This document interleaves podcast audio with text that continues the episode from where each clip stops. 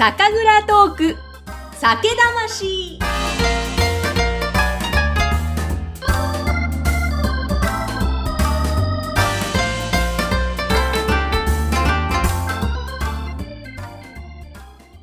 皆さんこんにちは。酒蔵ナビゲーターの山口智子です。えさて今日はですねえこの酒魂で頑張っていましたクラウドファンディングにご支援をいただいて、この酒魂に出演できるチケットを購入いただきました。町明さんがゲストです。よろしくお願いします。よろしくお願いします。いやー、あのー、町明さんとはですね、もう、まあ、かれこれもう2年ぐらいのお付き合いになりますかね。そうですね。はい。中村文明さんという講演家の方がやってらっしゃる五円紬大学というところに参加していた時に出会った仲間の一人で今回クラファンのご支援もいただいて本当にご支援ありがとうございました。はい。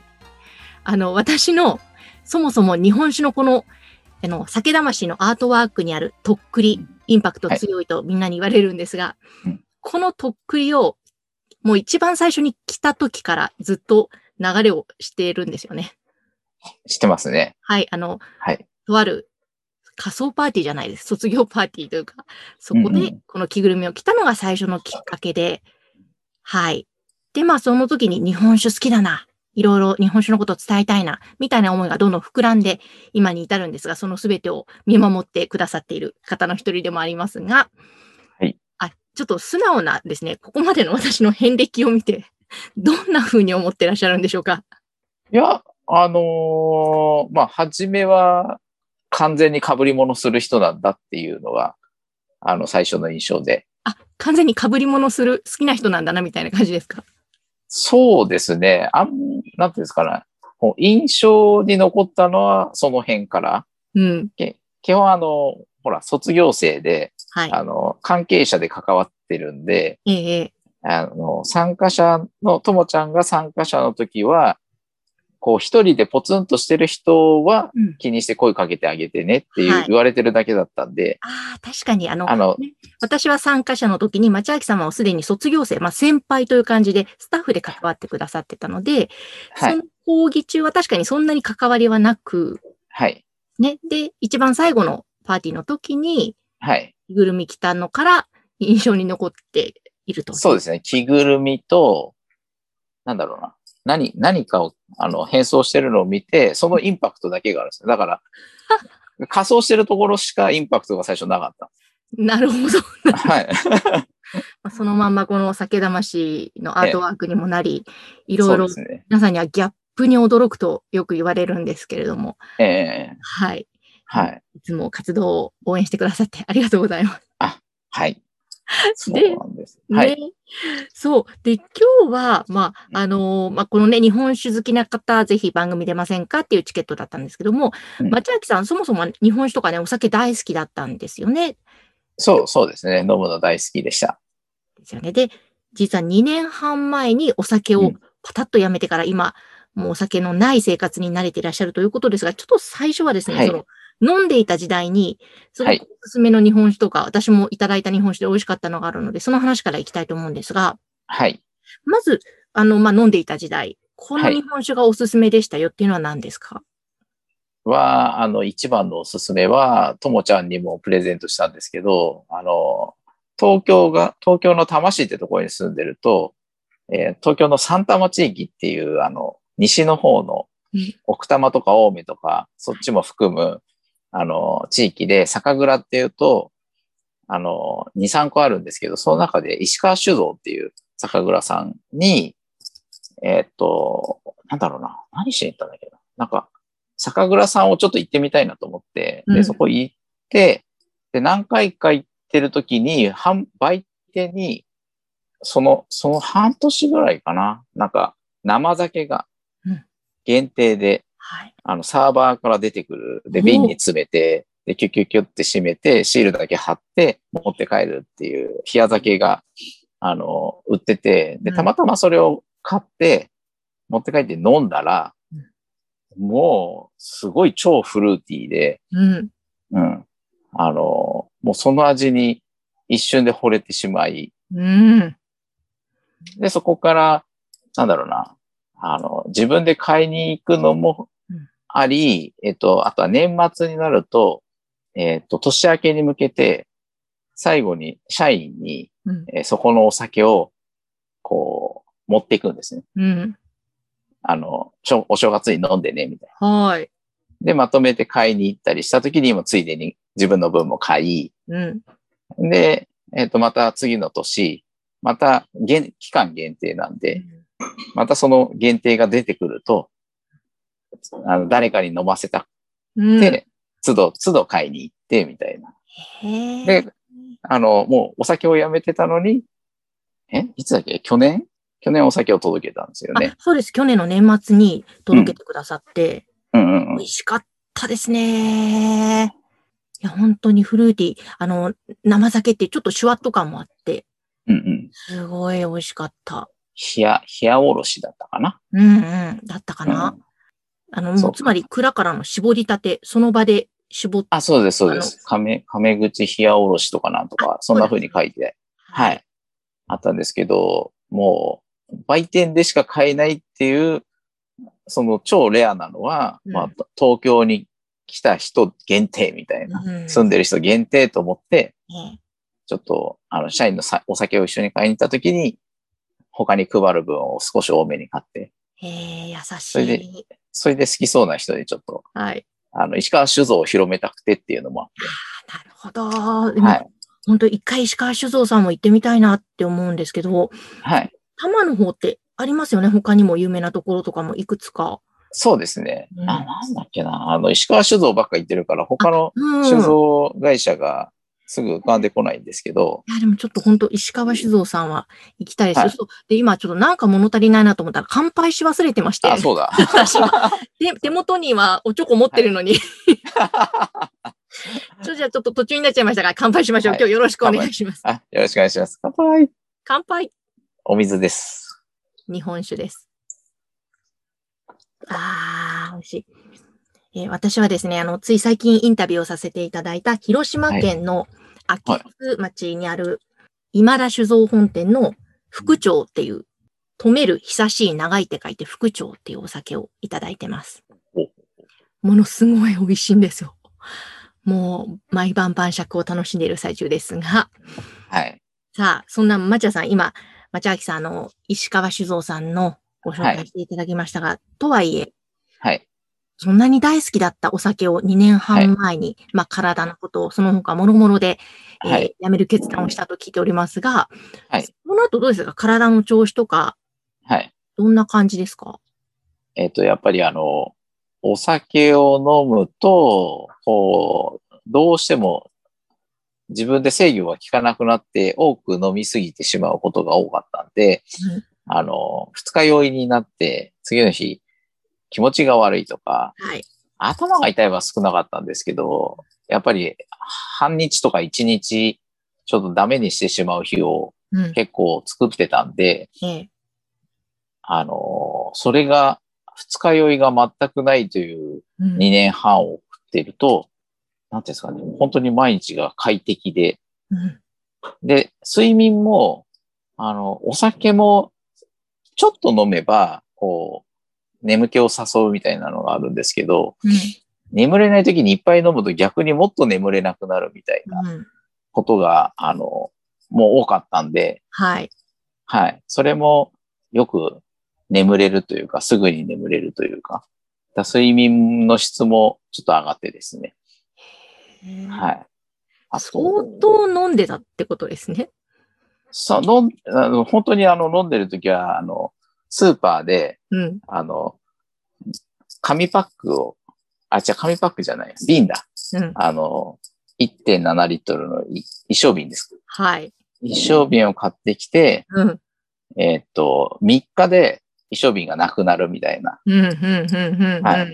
飲み方をしてたんで、ねえーすごい勢いで太ってもいったんですよね。ああ、そっ5キ ,5 キロぐらい軽く一気に、あの、えー1、2ヶ月で、あらまあ、はい。そうだった。え、でも、そっか。確かにあの、ね、番組聞いてる方も、好きなんだけれども、いや、つい飲みすぎちゃうとか、あと本当に二日酔いになると次の日一日潰れる、もう起きや、人間ではなくなる感じはもう私も何回も体験してますが、だからもう最近は割と大人な飲み方を覚えてきて、ちゃんと自分のね、うん適量も分かって、美味しくたしなむというのをやっているんですけど、でもね、中には、あの、いや、ついつい飲んじゃうとか、あとは、ちょっと、うんなんだ、肝臓とかの数値がとかね、いう方もよくいっうん。ぱいいらっしゃるので、その辺含めて、まあ、お酒もちょっとは楽しみつつも、ちょっとそういう、ね、肝臓だか、内臓系ですかね、お酒だと。はい。そういうところもちょっと健康に保つなんかいい方法とか、結構町明さんいろんな健康法を試してるので、何かあったら教えてほしいんですけども。そうですね。あのーえっ、と、俺も肝臓、お酒をいっぱい飲んでたんで、うん。ある日、急、ある年から急に、えっ、と、健康診断するとうん、肝臓の、あの、検査の数値の中で、あ、あガンマ GTP っていううん数値があるんですね。これ、お酒を飲みすぎると、あの、肝臓が傷んでますよという、うん傷んでるレベルが、うん。こう数値化されるんですけど、はい。それが平均というか普通が70以下以下なんですね。うん70以下なんですけど、測るごとに毎年100、200、300って上がってたんです。おお、綺麗に階段を登ってたんですね。階段を登って、で、あの、健康って言われるレベルから、異常っていうレベルに上がってるから、お酒の飲み方気をつけてたつもりだったんですけど、うん。あの、全然数値が変わらないどころか上がってって止まらなかったんです。へえ。で、最大マックスさ350まで上がって、うん。で、そこから、ちょっと本気で、あの、その数値を下げないと、うん。次の、次は脂肪肝にな、脂肪肝からは肝硬変にななってしまうのは、友達が、はい。あの、友達はお酒じゃなかったんですけど、うん。食事で、うん。あの、その道を辿ったんですよ。肝、脂肪肝、脂肪に、あ、じゃね、肝臓に脂肪がいっぱいついてって、はい。で、肝臓がカチカチに固まって肝硬変になって、うん。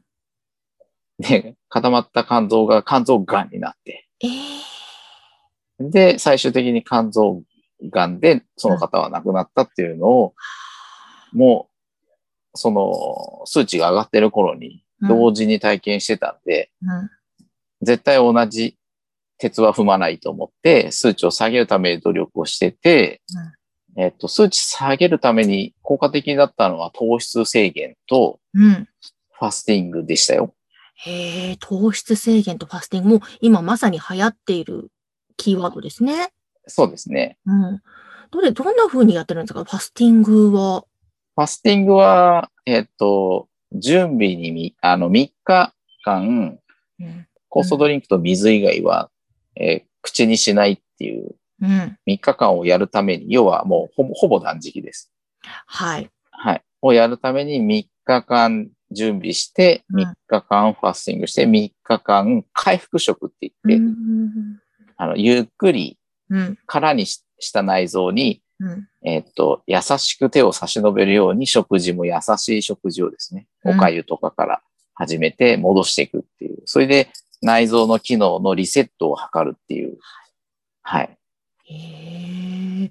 え、実際、やってる最中はもう慣れましたか？辛くないんですか？こえっと、必ずですね、初日がちょっと辛いですよ。あの、食べな、あ徐々に食べなくしする準備期間をご用意しとくと、うん。最初の日のきつさがだいぶ変わるんですね。うん。で、あと、なんていうのか、いきなり食べないと、頭痛とか、こう、起こす可能性があるんでは、い準備をしていった方が良くてう、で、初日は何も食べないっていうことに対して、うん。ちょっといろいろ、よ、あの、こう、誘惑が来るじゃないですか。いろいろ食べたいと。うん。で、その誘惑との戦いがちょっと辛いみたいなのがあります。はい。で、二日目で、あの、ちょっと具合を悪くする方とかもたまにいるんですけど、うん。まあ、これは、あの、好転反応みたいな感じで、一回悪くはなるように見えるんですけど、あと、全然大丈夫になるんで、だ2日目をを乗り切るともう3日目は、でも天国というかですね、うん。食べてないことが、あこんなになんか素敵なんだみたいな。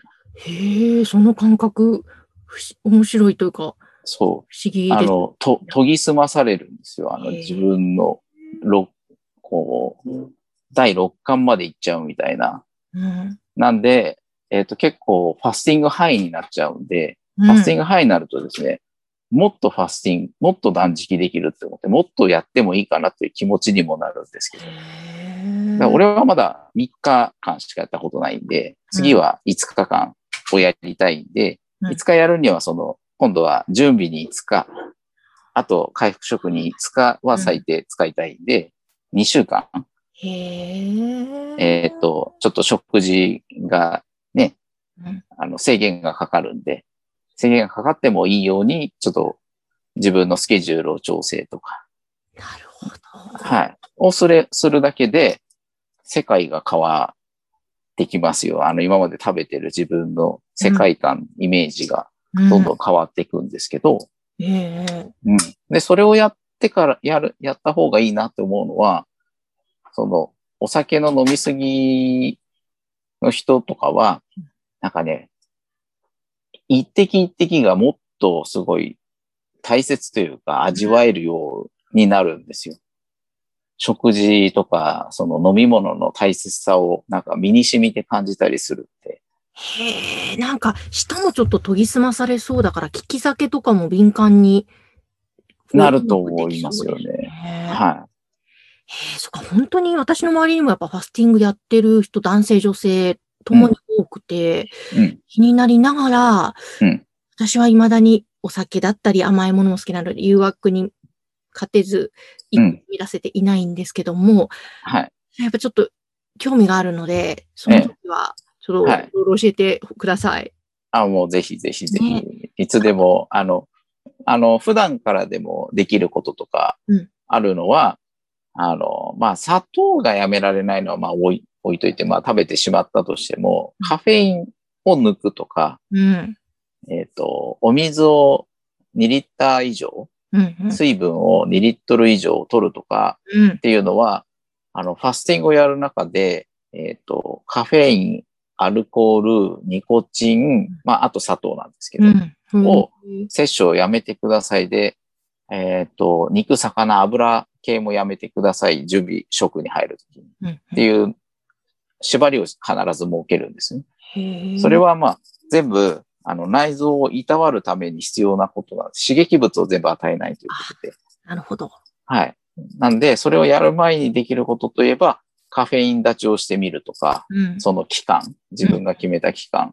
そう、そうするだけでも多分、カフェインを断つと、うん夜すごい眠くなったりするようになるんです。へえ。ある、ある、うん最初の2日か3日かなは、ものすごい眠いんですけど、それを通り越すと、もう眠くもなくて、ちょうどいい感じになる。っていう体験ができたりですね。いや、でも人間の体って面白いですね。そうですね。うん。ちょっとまあ、この番組は酒魂なので、はい。ね、大好きな方が聞いてくださってると思います。私も含めてなんですけど、でもはいより美味しく、しかも体も嬉しく飲むために、はい。時本当に月に1回とかもしくは何ヶ月に1回かちょっと、3, 3ヶ月に一遍とかのペースでもしうんうん可能であると、あの、そのくらいで体のお手入れをする感じで、ああ、なるほど。メンテナンス。